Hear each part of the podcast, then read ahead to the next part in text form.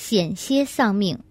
一，二零零五年三月十一日，我弟弟患病状况非常恶劣，肚子肿胀，排泄系统出问题，不能睡眠，呼吸困难，得依赖氧气辅助而呼吸。经医生诊断后，认为是大肠堵塞，而紧急送入手术室。没料腹部剖开后，发现是肝发炎所导致大肠排泄功能受阻。因为是炎症，医生没碰及体内器官就结束手术。由手术室出来后，却因肺积水，命危在旦夕。我赶快意念一切所修过的功德，并且恭请祖师与詹老奶奶的加持庇护。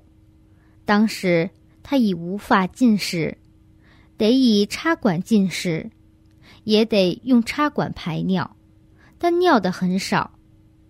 他很想和我说话，却发不出声来。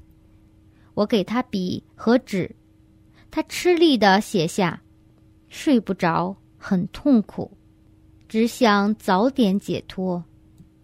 我一看，可被吓坏了，连忙鼓励他要意志坚强，提醒他要想到曾经出家的功德，供养功德一，以及供养大舍利塔内佛像的功德。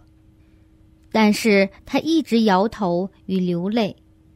我马上给在清迈出家的弟弟通电话。他要我赶快为病人供养十尊大舍利塔内的自身佛像，并且连忙给寺院打电话调协供养事宜。我以祖师、住持法圣师傅、副住持师命师傅、詹老奶奶以及导师通素老奶奶等五位师尊的名义。各供养一尊佛像，还以弟弟的名分供养了五尊，总共十尊。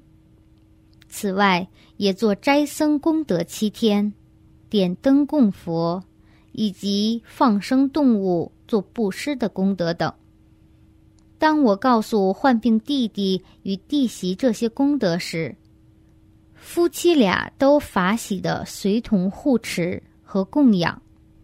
出家弟弟终于由清迈赶到医院来探望手足，让弟弟直接在病床上供养他。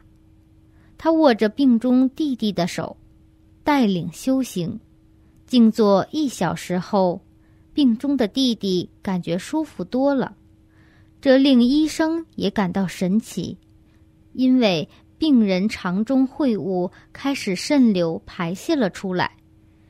这还是首次看到黑色粘稠性的排泄物。过后，原本不能正常运作的肠胃，经过三四次的排泄，逐渐恢复正常，脸上开始红润有血色，看起来也明亮有了光泽。过后住院不久就回了家。如果没有为他供养自身佛像的话，他将会怎么样？如果只供养一尊自身佛像，他能脱险而恢复健康吗？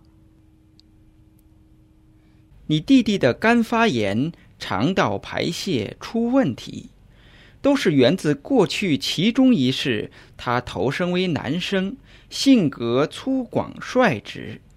因为与人争吵动粗，用铁棒攻击刺中对方腹部，导致他人内伤严重而亡。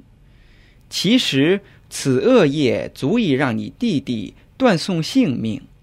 庆幸得到供养自身佛像功德，加上你和出家弟弟的劝请，这位患病弟弟积修各种功德。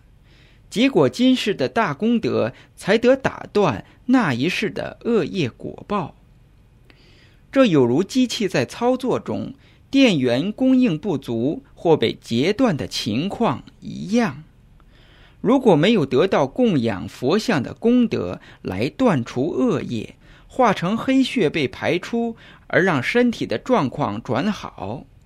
否则，这前世的恶业足以让他进鬼门关。